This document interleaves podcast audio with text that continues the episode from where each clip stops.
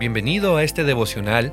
Te saluda Isaac Constanza y hoy te hablaré de algo que sé que será de mucha bendición en tu vida. ¿Alguna vez escuchaste o más bien viste la telenovela Dos mujeres y un camino? Bueno, esta telenovela mexicana eh, que fue producida para Televisa ya por los años 1993 al 94, eh, cuenta la historia de Johnny. Johnny es un camionero mexicano y es padre de familia, y este se enamora de una mujer que conoce en sus viajes, y la historia habla de las complicaciones como consecuencia de su nuevo amor. Y por si no la viste, te lo resumo en unas cuantas frases. Johnny tenía enemigos en Tijuana, donde se le culpaba de la muerte de Bernardo Montegarza, hijo de la familia Montegarza. Johnny sigue muy enamorado de su mujer cuando se enamora de, de una joven camarera llamada Tanya, cuya madre es dueña de un restaurante que Johnny frecuenta. Tanya no sabe que él está casado. Qué curioso, ¿verdad? Y Raimundo, un policía enamorado de Tanya, trabaja con su compañero Ángel para perseguir al jefe de la familia que culpa a Johnny de la muerte del joven. Más tarde se descubre que Johnny no causó la muerte de Bernardo y mientras se debatía para decidir si quería quedarse con su mujer o con su novia, miren qué dilema, Tanya muere al recibir una cuchillada destinada a su rival, la mujer de Johnny, Ana María. Johnny y Ana María se reconcilian tras la muerte de Tanya. Y mira, eh, me imagina la escena final. La escena final muestra a la pareja retirándose por la noche. Johnny, soñando con la muerte de Tanya, la llama en sus sueños, pero cuando se despierta por la mañana, Ana María y los niños se han ido, pero en una carta ella promete que él verá a los niños, pero no a ella. ¡Qué tragedia! Tenía que ser telenovela. Trasladando esto a nuestros tiempos, vemos que las relaciones extramaritales traen dolor a las familias. ¿Qué le dices a una mujer que descubre que su esposo tiene un amante? O viceversa, ¿qué le dices a un hombre que su esposa tiene un amante? ¿Cómo le explicas a los niños que mamá tiene que irse de casa? ¿Cómo le explicas a los niños que papá tiene que irse de casa? ¿Qué dice Dios sobre todo esto? Bueno, quiero recordarte lo que dice Génesis 1.27. Así que Dios creó al hombre a su imagen y semejanza, a imagen de Dios lo creó, varón y hembra los creó. Las escrituras afirman que Dios creó una pareja, varón y hembra, y que estos dos, no tres ni cuatro, se convirtieron en los padres de la raza humana. Fue una familia monógama la que se estableció por primera vez en este planeta. Hay muchas razones para creer que este era el arreglo ideal porque Dios vio todo lo que había hecho y era muy bueno. Recordemos esas declaraciones. Y con la entrada del pecado, cuando el pecado entró en este planeta y después de algunas generaciones la gente comenzó a practicar la poligamia. Dice Génesis 6.2 Génesis que los hijos de Dios vieron que las hijas de los hombres eran hermosas y se casaron con cualquiera de ellas que eligieron. Esto trajo una costumbre conocida como la poligamia. ¿Qué es la poligamia? La poligamia es un tipo de matrimonio en el cual se permite a una persona estar casada con varios individuos al mismo tiempo. Y quiero señalar, quiero resaltar que en, algunas sociedades eh, la poligamia es algo legal, es algo aceptable e incluso es algo deseable. Por ejemplo, en muchas comunidades de África Oriental y Occidental, es la primera esposa la que busca una segunda esposa para su marido. ¿Cómo la ven? Interesante, ¿verdad? Pero quiero hacer eh, que pienses en lo siguiente. Si Jesús estuviera caminando por las calles de nuestras ciudades o nuestros pueblos y se encontrara con una familia polígama y la convirtiera, ¿cómo podría haber hecho hace dos mil años en Palestina? Jesús pudo haber hecho esto en, en Palestina. ¿Qué haría Jesús con esa familia? ¿Qué haría Jesús con esta familia que está experimentando esta clase de disfuncionalidad, donde no son dos, sino que tres hasta cuatro Ahora en nuestra cultura pues no, no se frecuenta mucho la poligamia, pero sí los que son las relaciones extramaritales o extramatrimoniales, los amantes, los terceros.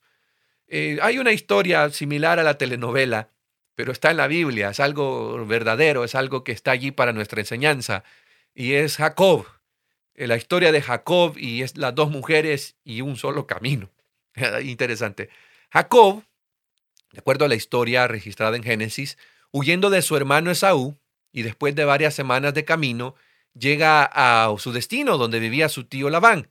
Este lo acogió en su casa y al poco tiempo acordaron que Jacob trabajaría durante siete años a fin de casarse con Raquel, la hija pequeña de Labán, porque fue un amor a primera vista.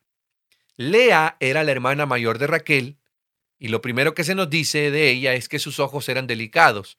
Tenía ojos eh, delicados, probablemente podría ser una enfermedad que tuviera en la vista, o aunque no estamos seguros de eso, pero tenía ojos delicados. Pasaron los siete años de trabajo de Jacob y llegó el día de su boda con Raquel. Y la costumbre en aquella época era cubrir a la novia eh, con un velo en la cabeza para que el novio no, pues, no viera, develara la belleza de ella en su lecho. Así que después de la ceremonia y la fiesta, Labán llevó a Lea en lugar de Raquel al lecho de Jacob y este no se dio cuenta hasta la mañana siguiente, de acuerdo a Génesis 29, versos 23 al 26.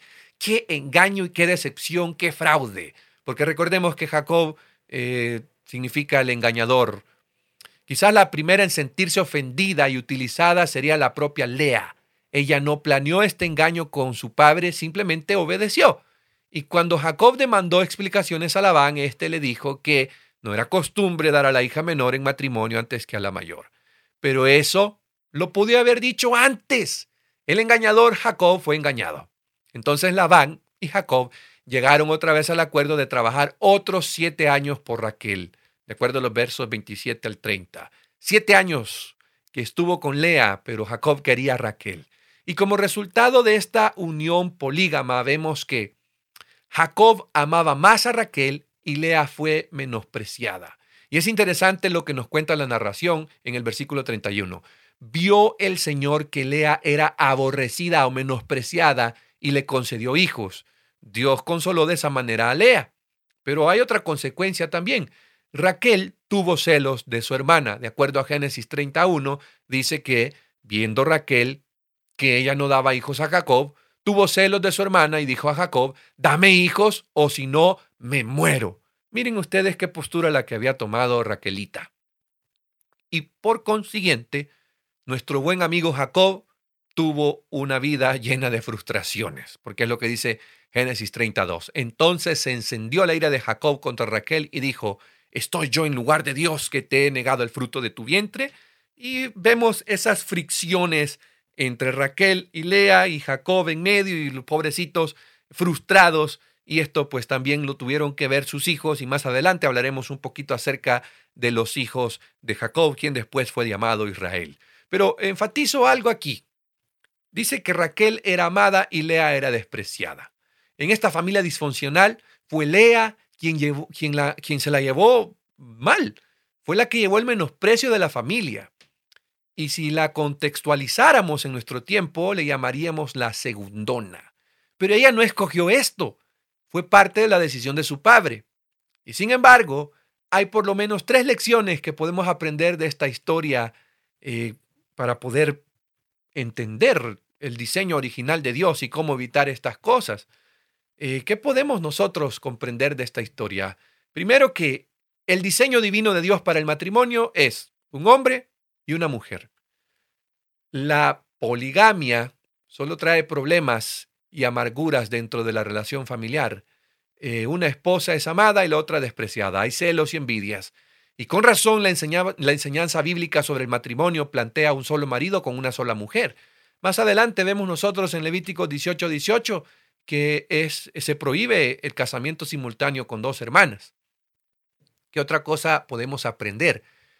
Que una relación donde hay más bien una, una dinámica de tres, dos mujeres, un hombre o dos hombres y una mujer, esto va a traer malas consecuencias. Esto no trae buenas cosas. Miren ustedes, qué familia, una esposa menospreciada, una esposa celosa y un esposo frustrado. Esto se reflejó en un futuro en sus hijos. Más adelante leemos que José fue vendido a unos extraños a causa de los celos que sentían sus hermanos hacia él. Esta dinámica disfuncional trajo mucho dolor a Jacob. Un amorío, un amante, una relación secreta, esto puede conducir a un divorcio y los afectados serán no solo la pareja, sino que también los hijos. Los niños pequeños que experimentan un divorcio eh, tienden a reaccionar poniéndose más agresivos, rehusándose a cooperar o se retraen en sí mismos. Los niños mayores que experimentan un divorcio pueden sentir mucha tristeza o experimentar un sentimiento de pérdida. Y todo esto porque la mala cabeza de una persona al pensar que puede lidiar, puede controlar una relación de tres, un triángulo de tres, y eso no está bien. Dios nos ha enseñado en su palabra que la relación debe ser hombre y mujer, que la relación debe ser esposo y esposa. Un tercero o una tercera lo que hará es añadir a la fórmula un ingrediente no necesario que va a contaminar y que va a traer consecuencias. Nosotros, como hijos de Dios, debemos estar dispuestos a permitir que el Evangelio que predicamos cumpla su función de transformarnos en los seres humanos que Dios quiere que seamos. Cuando el Evangelio se presenta en su pureza, vamos a ver que la sociedad puede levantarse contra los males que hay en ella cuando nosotros somos ejemplos. Puede que hoy le esté hablando a un Jacob que está frustrado porque las cosas se le salieron de control, a un Jacob que ya se dio cuenta que tener una amante eh, no fue buena idea, que ya se le salieron de control las cosas. Y Dios hoy te está llamando a que te arrepientas de eso y te vuelvas y seas el hombre que Dios quiere que seas. O puede que le esté hablando a una Raquel que la consumen los celos. Un celo racional es válido, pero hay mujeres que tienen celos irracionales, que desconfían de su esposo, pero eso es un reflejo de la inseguridad que ella misma tiene. Puede que esté hablando a una Raquel que la consumen los celos. O puede que le esté hablando a esa Lea que se siente menospreciada por su esposo, a esa Lea que no es valorada, a esa Lea que solo es utilizada para un fin. A ustedes les digo, Dios quiere redimirte, Dios quiere cambiar tu vida, Dios quiere mostrarte que hay un camino aún más excelente. Ese camino tiene nombre, se llama Jesucristo. Es mi deseo para ti que Dios pueda bendecirte y pueda traer paz donde hay frustración, confianza donde hay celos, grande estima donde hay menosprecio. Y eso solo puede, solo puede suceder en tu vida si le permites a Dios trabajar en ti. Que Dios te bendiga. Muchas bendiciones.